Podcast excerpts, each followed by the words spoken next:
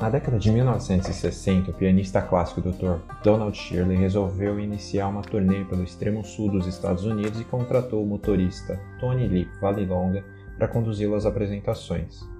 O filme Green Book se baseia nessa história real para contar a trajetória dessa aventura. A princípio, pode parecer que a narrativa não tem nenhuma particularidade relevante. O músico contratando um motorista para levá-lo aos locais de show. Mas a situação muda quando o pianista em questão é negro, o local em questão é o sul dos Estados Unidos em pleno período de segregação racial e o motorista é, na verdade, um segurança de boate italo-americano.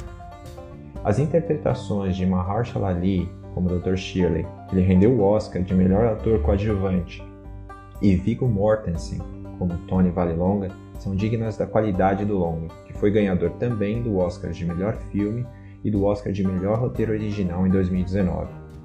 É difícil não criar laços com os dois, principalmente com Tony, que no decorrer do filme muda sua percepção sobre o seu patrão, sempre demonstrando uma simplicidade quase ingênua para lidar com as situações da sua vida.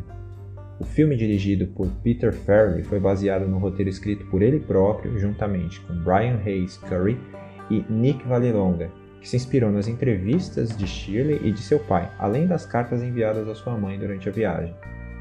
Ele traça de forma leve, mas não superficial, a trajetória da dupla ao adentrar uma das áreas de maior concentração de eventos de racismo nos Estados Unidos para cumprir a turnê musical de Shirley. O nome do filme vem de Green Book, um guia turístico para negros que desejavam viajar ao sul. Nesse ponto é importante deixar claras aspas para guia turístico. No Green Book, diversas especificações eram apresentadas com o intuito de garantir a segurança do viajante. Locais em que ele não deveria ir ou aqueles em que sua entrada seria permitida, é, acomodações, etc. O tema da segregação racial é constante no filme. As situações pelas quais Shirley passa são degradentes, isso se contrapõe ao seu comportamento sempre digno e austero. Ele mesmo diz que sua dignidade é a única coisa que permanecerá no final. Em contraponto, durante as apresentações, o tratamento destinado a ele é o de uma grande estrela, demonstrando que o palco é o único local em que ele realmente é respeitado.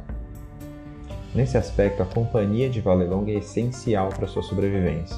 Trazendo consigo a experiência das ruas e do trabalho em boates, Tony é o responsável por garantir que seu chefe faça todas as apresentações e, principalmente, chegue ao final da turnê vivo. E ele faz isso de uma forma simples e até certo ponto bonachona. Por conta disso, a relação entre os dois amadurece com o passar do tempo e deixa de ser meramente comercial. Em muitos pontos, lembra o clássico Conduzindo Miss Daisy de 1989 com Morgan Freeman. Dessa vez os papéis se invertem, mas a natureza da relação é a mesma, e a empatia de quem assiste também. O prêmio máximo da academia não foi dado à toa. O filme trata de um assunto pesado da forma mais simples e direta possível, mas sem perder a seriedade. Green Book é um dos grandes filmes dessa década, sem dúvida, e assume essa posição sem alarde. É o tipo de longa que merece ser visto. Se ainda não viu, essa é a hora. Bom filme!